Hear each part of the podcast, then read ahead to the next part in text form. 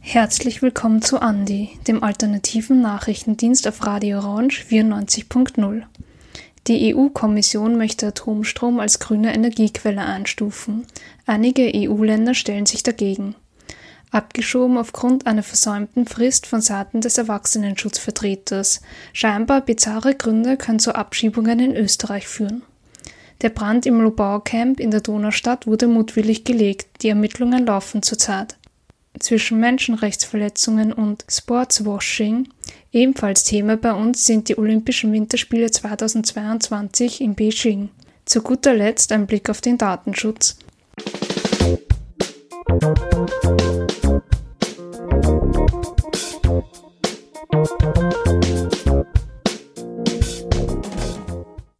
Gibt es so etwas wie grünen Atomstrom? Es sieht so aus, als würde die EU diese Frage mit Ja beantworten wollen. In der Silvesternacht wurde bekannt, dass die EU-Kommission Erdgas und Kernenergie als nachhaltig einstufen möchte. Weil der CO2-Ausstoß bei der Produktion relativ gering ist, wird Atomstrom als nachhaltig oder grün diskutiert. Gegenüber der relativ geringen Emissionen stehen Risiken in Verbindung mit nuklearer Sicherheit und die ungelöste Frage nach der Endlagerung von radioaktivem Atommüll. Die Klassifizierung als grün könnte nach dem Vorschlag der Kommission erfolgen, wenn bestimmte Sicherheitsstandards eingehalten werden und bis 2050 ein konkreter Plan für die Endlagerung vorgelegt wird.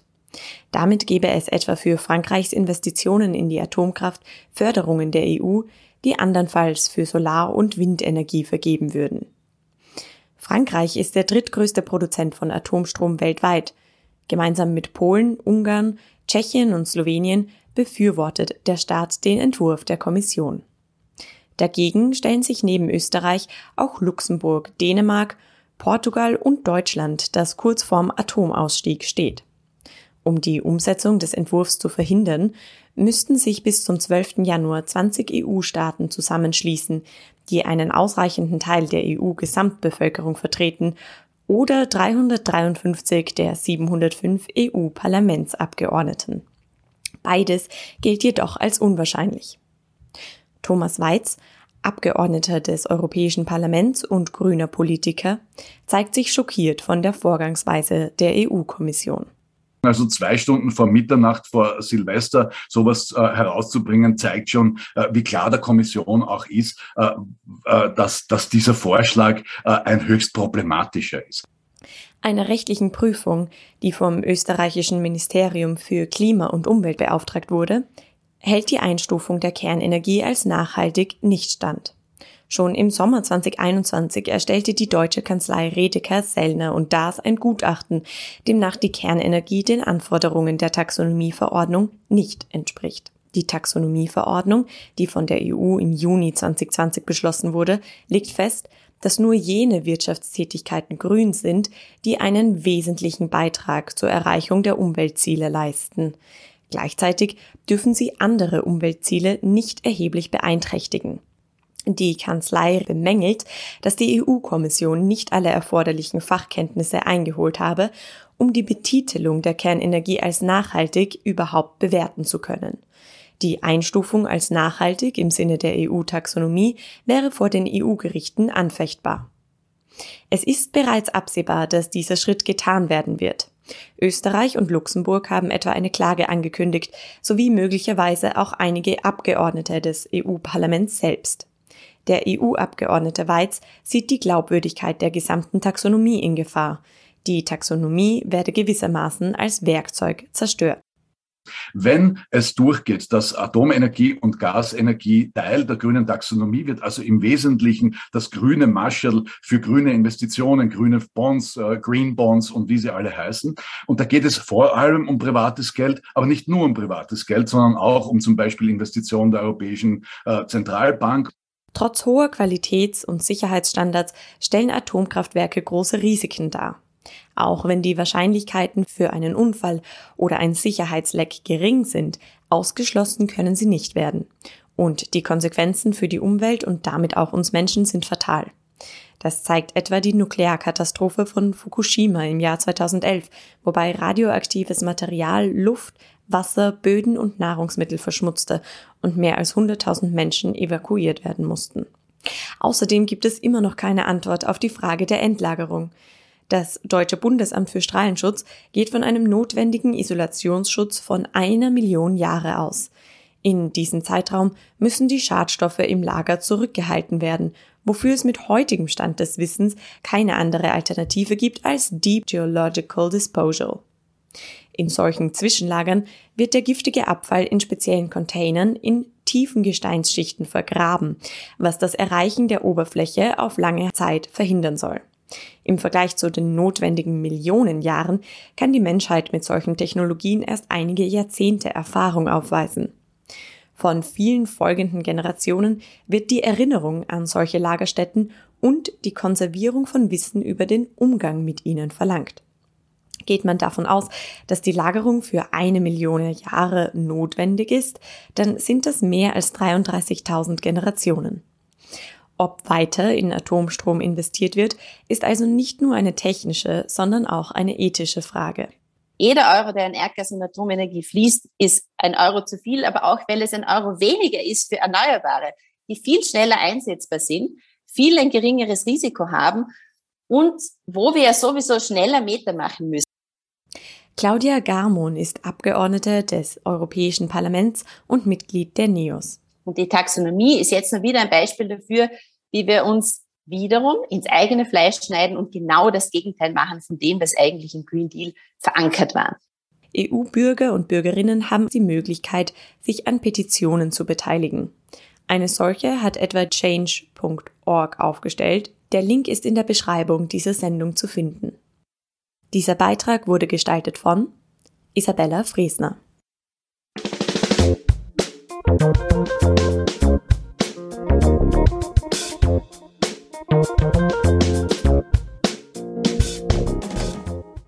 habe ich alles investiert in, in Österreich. Österreich war für mich eine Zuhause, also und dennoch wurde Haji Krasniqi im Jahr 2019 nach 15 Jahren Aufenthalt in Österreich in sein Heimatland, den Kosovo, abgeschoben. Und das wegen eines Formfehlers seines damaligen Erwachsenenschutzvertreters, erzählt er weiter. Äh, und wenn der Herr äh, Sachwald da richtig gemacht hätte, auf äh, Aufenthaltstitel nochmal verlängern, dann hätte ich, dann war ich immer noch in Österreich.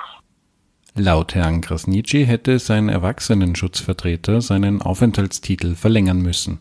Dieser habe jedoch die Frist verstreichen lassen und anschließend einen neuen Asylantrag gestellt, was nach der verstrichenen Frist allerdings die richtige Vorgangsweise war. Dennoch führte die verstrichene Frist und der darauf folgende negative Asylbescheid dazu, dass die Fremdenpolizei Herrn Krasniqi trotz aufrechter Betreuung in einer Sozialeinrichtung sowie dringend benötigter psychiatrischer Behandlung in einer Nacht- und Nebelaktion abholte und wenige Tage später in den Kosovo brachte. Doch wie stehen die Chancen von Herrn Krasniqi nach über zwei Jahren wieder nach Österreich zurückzukehren? Herbert Langthaler von der Asylkoordination Österreich dazu. Naja, im Prinzip, wenn äh, nicht sofort Maßnahmen äh, gesetzt worden sind, sind alle Fristen, würde ich einmal sagen, dafür abgelaufen und er hat jetzt keine Chance mehr nach Österreich zurückzukommen. Und das ist auch ein, natürlich ein sehr spezieller Fall, wobei es äh, schon Fälle gegeben hat, wo die Höchstgerichte dann äh, eine Abschiebung für unzulässig erklärt haben und diejenigen auch äh, zurückgekommen sind nach Österreich. Das sind äh, einige ganz wenige Fälle, wo das gelungen ist. Ähm, wahrscheinlich ist der Fall auch, äh, ist da schon vorher irgendwas jetzt äh, rechtlich schiefgegangen. Es ist auch immer schwierig, weil die sozusagen, wie man sagt, die Rechtsunterworfenen, also die Betroffenen, mhm. ähm, überhaupt keinen Durchblick haben, wie das jetzt läuft und überhaupt, wenn man psychische Probleme oder andere gesundheitliche Probleme hat, ist das natürlich noch schwieriger. Mhm. Äh, und wenn dann irgendeine Frist versäumt wird, äh, ein Brief nicht aufgemacht wird oder weggeworfen wird, was leider immer wieder passiert, ja, dann ist oft sehr schwer, auch noch für Anwältinnen oder Rechtsberaterinnen etwas zu tun. In so einem krassen Fall wäre wahrscheinlich schon, wenn man da sofort was gemacht hätte, irgendwas möglich gewesen, würde ich einmal annehmen. Mhm. Aber ich bin jetzt auch kein Jurist und es ist immer äh, auch für Laien äh, und, und ich bin letztlich da auch ein Laie äh, und kein Jurist eben oft, oft nicht ganz leicht, ähm, das juristische Denken sozusagen da auch nachzuvollziehen, ja, weil es ist ähm, Sachen, wo man sich jetzt als normaler Mensch denkt, also das geht nicht, das ist einfach gemein und ungerecht, äh, das kann nicht sein, äh, aber es ist halt dann rechtlich oft schwer zu bekämpfen, nicht? Wobei wir viele Anwältinnen und Anwälte haben in dem Bereich, die wahnsinnig engagiert sind und immer wieder auch Erfolge äh, haben. Also das ist auch äh, bis zum Europäischen Menschenrechtsgerichtshof oder zum Europäischen Gerichtshof, zum Beispiel bei Dublin-Fällen, äh, wird das äh, gebracht. Und es gibt mehr juristische Erfolge in dem Bereich, muss man sagen, wie politische. Herr Krasnitschi ist einer von vielen betroffenen Menschen. Alleine 2020 kam es zu rund 3600 Abschiebungen in Österreich. Im Jahr davor, 2019, gar zu rund 5300. Und das mit teils skurrilen Begründungen, wie wir am Beispiel Afghanistan erfahren können. Ja, der negative Asylbescheid wird äh, in der Regel mit irgendwelchen Länderberichten äh, begründet. In Afghanistan war es immer die sogenannte interne Fluchtalternative, dass man in gewissen Teilen des Landes angeblich sicher war vor Verfolgung durch, auch durch die Taliban, was grotesk war unserer Ansicht nach. Äh, aber leider die Gerichte äh, doch äh, der ersten Instanz, dem Bundesamt für Fremdenwesen und Asyl, zugestimmt haben in relativ vielen Fällen. Und leider müssen wir feststellen, dass auch jetzt schon wieder ein, zwei Fälle gibt, wo ein bestimmter Richter in diesem Fall nur der Meinung ist, man kann Leute auch jetzt schon nach Afghanistan abschieben wieder. Haji Krasnitschi versucht weiterhin legal zurück nach Österreich zu kommen. Nicht zuletzt deshalb, weil er seinen Sohn nach über zwei Jahren endlich wiedersehen möchte.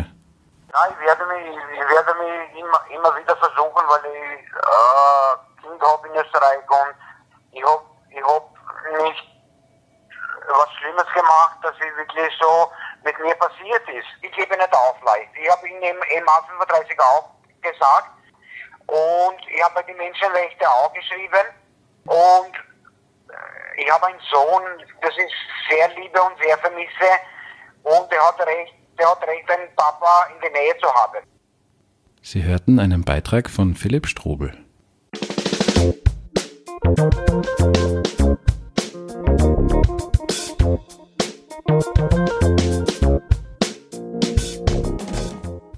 Der Nacht auf den 31. Dezember 2021 kam es zu dem Brand einer Holzhütte im Protestcamp Lobau.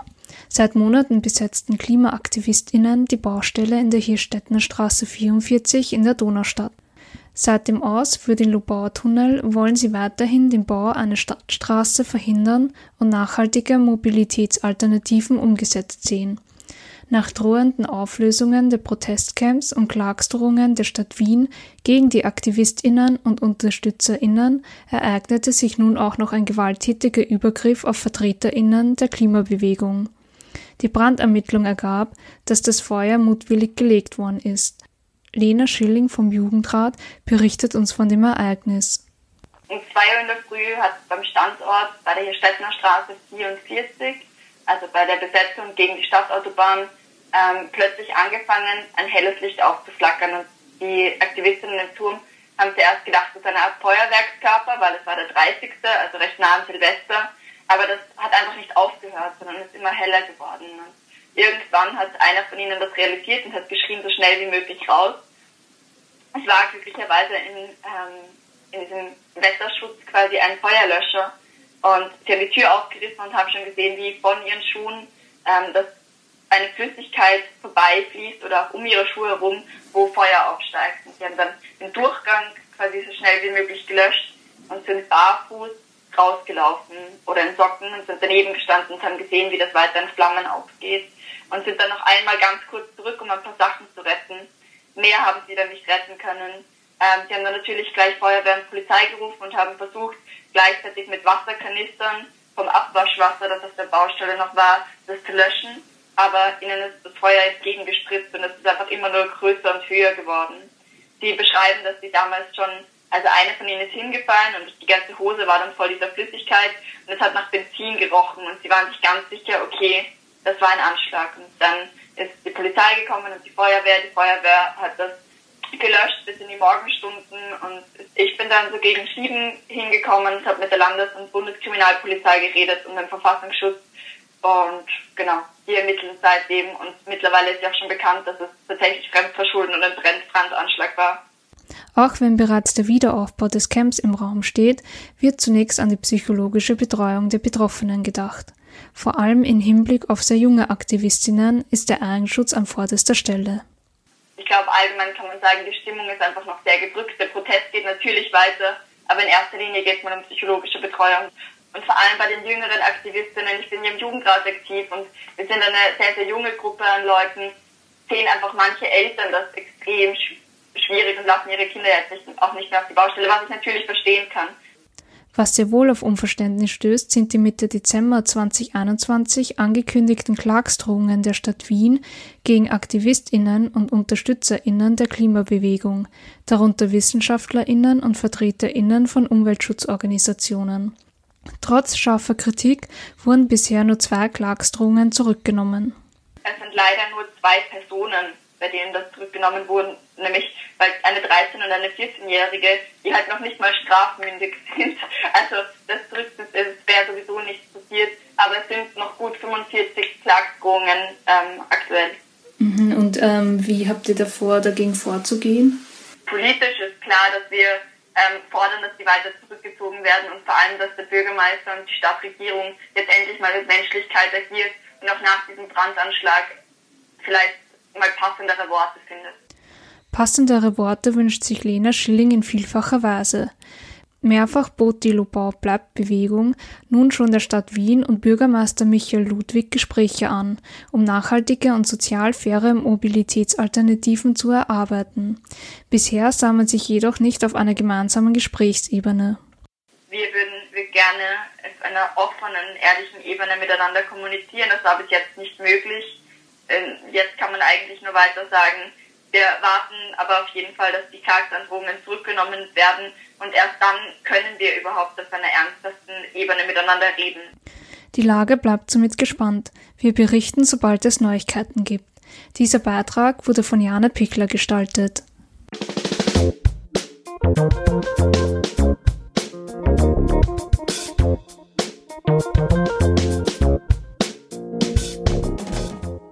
Das Jahr 2022 beginnt und endet mit sportlichen Großveranstaltungen in umstrittenen Gastgeberländern. Vor der Fußball-WM in Katar stehen die Olympischen Winterspiele auf dem Programm, die in vier Wochen am 4. Februar eröffnet werden. Ausgerichtet werden sie in der chinesischen Hauptstadt Beijing. Wie schon vor den Sommerspielen 2008 richtet sich die Kritik gegen die schlechte Menschenrechtslage in China. Im Interview mit Radio Korax in Halle fasst Hanno Schädler von der Gesellschaft für bedrohte Völker die Vorwürfe gegen den chinesischen Staat zusammen. Also das, was die chinesische Regierung mit den Uiguren in der Provinz Xinjiang, die Uiguren selber sagen dazu Ostturkestan macht, kann man wirklich als Völkermord bezeichnen. Das heißt, es wird aktiv versucht, die Zahl der dort lebenden Uiguren zu reduzieren. Reduzieren ist natürlich ein krasser Euphemismus in dem Kontext. In Tibet trennt die chinesische Regierung massenhaft Kinder von ihren Familien und steckt sie in staatliche Internate, wo sie nur noch Chinesisch lernen und nicht mehr Tibetisch, obwohl die chinesische Verfassung vorsieht, dass man, wenn man Angehöriger einer sogenannten Minderheit ist, dass man dann Anspruch darauf hat, seine Sprache weiterhin gelehrt bekommen zu können. Die chinesische Regierung unterdrückt Christen, reißt Kreuze von Kirchen ab, bedroht Taiwan, hat in Hongkong den Rechtsstaat ausgehebelt in den letzten beiden Jahren, obwohl Millionen Menschen in Hongkong auf die Straße gegangen sind. Also die, die Lage hat sich in allen Bereichen verschlechtert.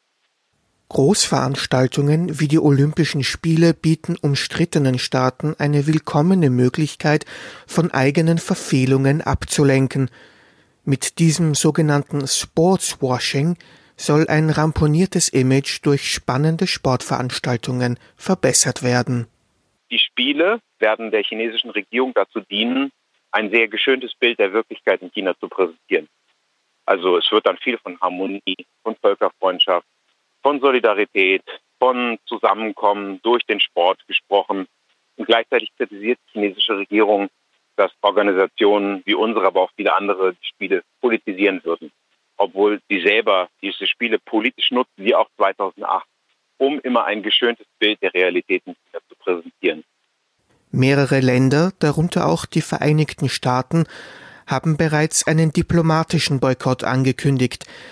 Das bedeutet aber nur, dass Würdenträgerinnen und Botschafterinnen der Staaten nicht nach Beijing reisen werden.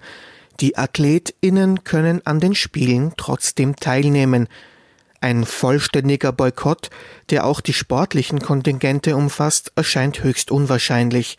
Gegen einen Boykott steht das Argument, dass Proteste unter dem Scheinwerferlicht der Olympischen Spiele eine breitere Öffentlichkeit erreichen würden.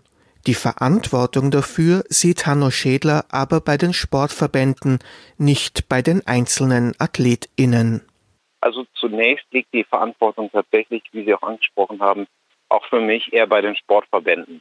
Es ist für einzelne Athletinnen und Athleten schwierig, in einer unklaren Situation auch nicht wissen, wie zum Beispiel die chinesische Regierung auf einen Protest reagieren wird, sich vorher zu überlegen, konzentriere ich mich auf meine sportliche Leistung oder nehme ich in Kauf, dass ich auch eventuell verhaftet werde, weil ich in China gegen, gegen die Verfolgung der Uiguren protestiere. Deswegen ist es wichtig, dass die Sportverbände, dass die sich positionieren und dass die den Athleten diese Entscheidung abnehmen. Deswegen wäre meine eigentliche Bitte, auch zukünftig solche Veranstaltungen tatsächlich zu boykottieren, beziehungsweise sich auch in der deutschen Außenpolitik dafür einzusetzen, dass das Internationale Olympische Komitee, das seinerseits gar keine Kritik an China übt, eben an solche Staaten diese Spiele nicht mehr vergibt. Denn so werden einzelne Athleten in die schwierige Lage gebracht, wissend, dass da in China schlimme Dinge passieren und gleichzeitig nicht wissen, was passieren wird, wenn sie protestieren. Deswegen sollten die Sportverbände, die sollten sich aus dem Fenster lehnen. Die Verantwortung für einen Boykott möchte niemand so recht übernehmen. Zu schwer wiegen die politischen, sportlichen und finanziellen Interessen. Es ist so ein bisschen so, dass sich Akteure die Bälle zuspielen. Die Sponsoren sagen, unser Ansprechpartner ist nicht das jeweilige Land, das die Spiele ausrichtet, sondern das Internationale Olympische Komitee. Das Olympische Komitee sagt, äh, wir sind nicht dazu da, Politik zu machen. Die Spiele sollen sozusagen frei von Politik sein. Sport und Politik müssen getrennt werden. Und dann gibt es noch den, den Deutschen Olympischen Sportbund und der sollte sich natürlich in Abwesenheit der politischen Führung durch das IOC dementsprechend positionieren. Und der sollte ganz eindeutig klar machen, nicht wischiwaschi, wir stehen für Menschenrechte, sondern wir kritisieren A, B, C. Es gibt genug Dinge, die man ganz konkret kritisieren kann. Die Olympischen Winterspiele in Beijing werden also in vier Wochen ohne sportlichen Boykott eröffnet. Trotz der schwerwiegenden Vorwürfe gegen den Ausrichter China werden sich die Proteste der Teilnehmerinnen auf diplomatische Symbole und vielleicht individuelle Protestakte der Athletinnen beschränken. Dieser Beitrag wurde zusammengestellt von Stefan Resch und enthält Tonmaterial der tagesaktuellen Redaktion von Radio Korax.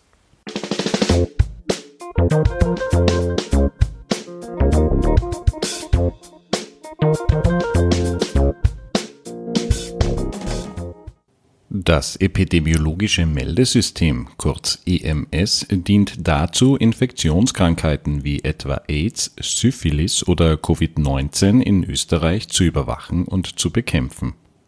Durch das Erfassen qualitativer Daten kann das zeitliche und räumliche Auftreten von Infektionskrankheiten leicht erkannt werden eine Woche vor Weihnachten, am 16. Dezember 2021, deckte der Verein Epicenter Works eine massive Sicherheitslücke in eben diesem Meldesystem auf. Worum es sich dabei genau handelt und welche Auswirkungen das auf die im Februar in Kraft tretende Corona-Impfpflicht haben könnte, haben wir den in Sachen Überwachung und Datenschutz versierten Koordinator von Epicenter Works Steiermark, Daniel Lohninger, und seine Kollegin, die Juristin Tanja Fachertaler, gefragt. Also es gibt eine, Melde, eine Katalog an meldepflichtigen Krankheiten in Österreich und äh, um diese Meldung abzubilden, gibt es ein IT-System, äh, das EMS, epidemiologisches Meldesystem. Und während Covid äh, mussten natürlich auch Labore einmelden und äh, es geht darum, wie das technisch gelöst wurde. Es ist nämlich so, dass jedes Labor ein Zertifikat hat, ein Zertifikat lösen konnte. Und mit diesem Zertifikat, äh, das auf dem Computer gespeichert wird, hat man über den Browser dann Zugriff auf das EMS, kann dort Meldungen durchführen.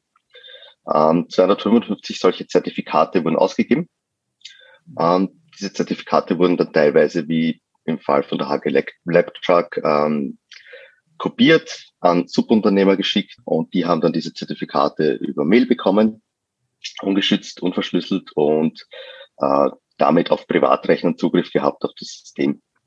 Äh, man sieht hier schon, diese die Zertifikate sie werden zwar einmal auf ein Labor gemeldet, äh, sind aber beliebig kopierbar. Und das Problem hierbei ist, dass es keine weitere Identifikation gab. Das heißt, dieses Zertifikat war ausreichend, um die Webmaske aufzurufen, Abfragen zu machen, Daten äh, einzusehen.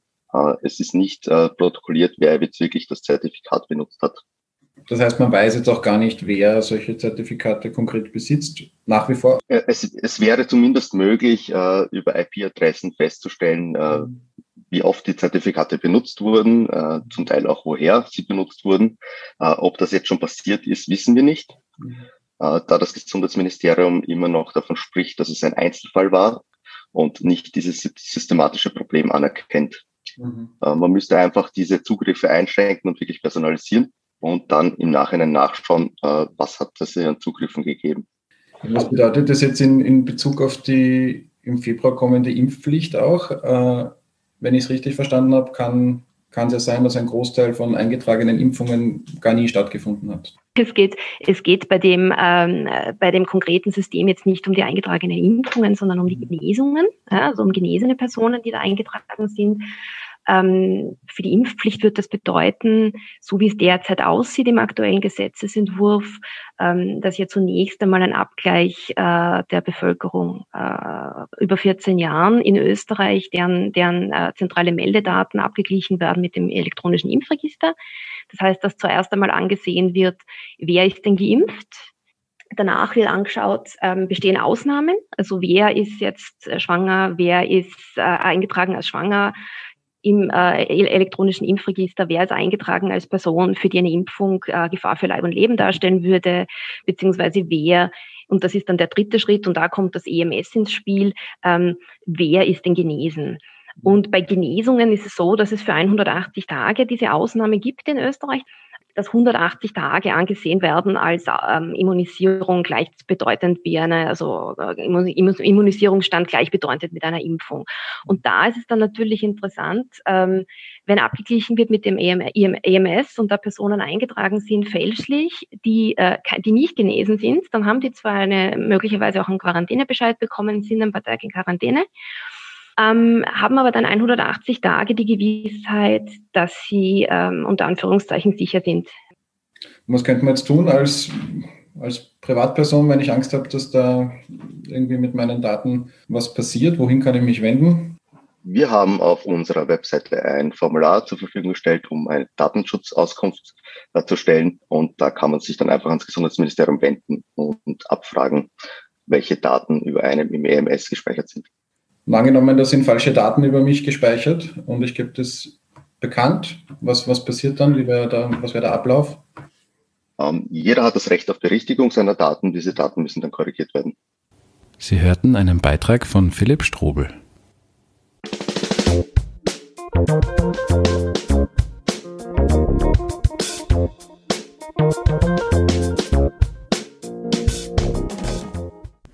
Das war Andi, der alternative Nachrichtendienst auf Radio Orange 94.0 am 7. Jänner 2022. Diese Sendung koordinierte Jane Pichler. Alle Sendungen gibt es zum Nachhören unter cba.fro.at. Die nächste Ausgabe gibt es kommenden Freitag, wie gewohnt um 17 Uhr, hier bei Radio Orange 94.0 zu hören. Danke für Ihr Interesse und bis zum nächsten Mal.